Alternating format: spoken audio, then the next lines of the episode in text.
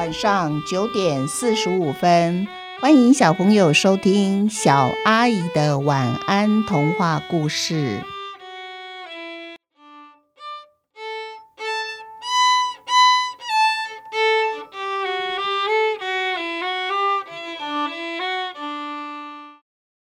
丽奇有支笔上集。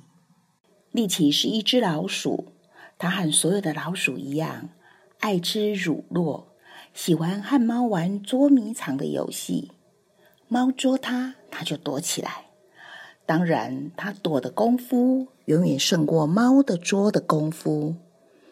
丽奇也爱玩猫捉老鼠游戏，它一边跑给猫追。一边回头对猫扮鬼脸，大声喊着：“来捉我呀！来捉我呀！”这一招啊，往往气得猫吹胡子瞪眼睛。这时候，丽奇就会得意的大笑。但是，再好玩的游戏也有玩腻了的一天；再好吃的乳酪也有不想吃的时候。这一天，就是丽奇。既不想玩游戏，也不想吃乳酪的时候，所以当胖猫伸出它的前脚，左右拨弄力奇的尾巴三次，那是他们两个相约玩游戏的暗号。力奇把尾巴卷成三圈，搁在地上，意思是说我不想玩。胖猫奇怪的看着力奇。平常跑不动、不想玩、想休息，这都是胖猫的专利。今天为什么老鼠看起来比它还没精神呀？那力奇就对胖猫说：“哎呀，别用这种奇怪的眼光看我，我就是想玩点新游戏。可是呢，一时又想不出该玩什么比较新鲜有趣罢了。”嗯，胖猫低头想了一下，说：“要不然。”今天我们两个的角色调换，我跑，你来追我，或者是我躲起来，你来找我。老鼠追猫，老鼠找猫，这样子算不算新游戏呢？丽奇想了一下，嗯，听起来还不错，但是不知道玩起来如何。于是啊，他们两个开始玩起新游戏了。老鼠跑啊跑的，结果没两下。它竟然跑到胖猫的前头去了，最后还是变成猫捉老鼠。停停停停停！喂，胖猫，你能不能跑快一点？这个游戏呀，好像得等你减肥成功才玩得起来哦。哎，胖猫就骂他说：“力气，你真是笨老鼠！哎，你跑慢一点不就行了吗？”气喘吁吁的胖猫觉得老鼠。真是笨呐！哎，他捉老鼠的时候，他不就是慢慢的跑，让老鼠一直跑在他的前面呀？这样子游戏才玩得下去嘛？你起干嘛？干嘛在后面追他，还跑到他前面去呢？力奇听到胖猫的说法，觉得，哎，这样子也是有道理。我啊，胖猫在跑，我千万不能比他跑得快，只要比他慢一点。那么老鼠捉猫的游戏就玩起来喽。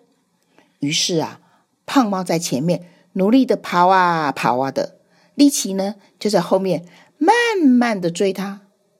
追着追着追着，忽然胖猫回头跑，而正在追他的老鼠没想到胖猫会转个身跑，于是，一猫一鼠，砰啊呜的就撞个正着。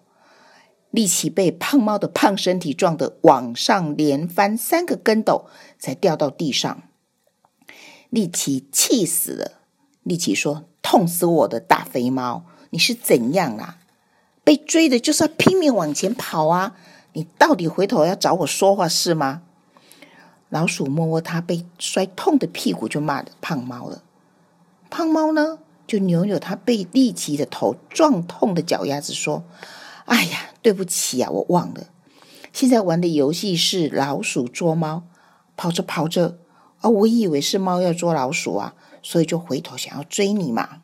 嗯，光是一个老鼠捉猫都玩不起来了，力气更不敢奢望他能和胖猫玩捉迷藏游戏。这个游戏难度太高了，胖猫八成啊是教不会也学不来的。于是丽奇就放弃和胖猫继续玩下去。所以一整天呢，他只好在老鼠洞里呼噜呼噜呼噜的睡觉，从早上睡到中午，再从中午睡到晚上。由于白天运动量不够，体力消耗不够多，哎，其实啊，并不怎么需要睡眠的力气呀。晚上九点的时候就醒来了。他从老鼠洞里走出来。平常他的作息是天还没黑就睡，天黑到连路灯都打起瞌睡的时候，他就起床了。起床的时间呢，大概是清晨两点钟。从来没有晚上九点起床的他。看到屋子里面有走动的人影，还有说话的人声，立奇觉得好有趣哦。他从没想到晚上的家居然这么热闹。哎，不知道胖猫睡了没有？立奇决定到胖猫的家来看看他。结果啊，胖猫白天因为和立奇玩老鼠捉猫的游戏，从没有被追过的他累垮了。力奇怎么叫胖猫，他就是醒不过来。这下子力奇只好，哎，我自己去探险喽。晚上的活动不比白天和半夜没人的时候，可以自由自在、随意的乱跑。力奇要小心的注意，不能被人看见，而且要注意，也不要被人踩到。如果发生这两件事情啊，他都会没命。幸好啊。力奇是玩捉迷藏的高手，闪闪躲躲。他来到了一张书桌的角旁边，书桌见到了力奇。若不是坐在书桌前面的大男孩正在大声的朗读，肯定他也会听到书桌大惊小怪的问老鼠说：“哎，你不想活的吗？”然后书桌就比比力奇的老鼠洞，意思是快走快走。可是啊，丽奇完全被南海的读书声吸引了，他完全没有管书桌的警告，他就攀住书桌的一只脚，慢慢的往上爬。书桌心里想：幸好他还有三只脚支撑着，否则啊，他肯定早已因为惊吓过度脚软瘫倒在地上了。书桌就问丽奇说：“你到底是要做什么呀？”你若是吓到正在读书的小男孩，到时候看我怎么重重的处罚你这只好奇心那么重的老鼠。今天的故事就到这边结束，我们下次见喽！祝你们有一个甜蜜的梦，晚安。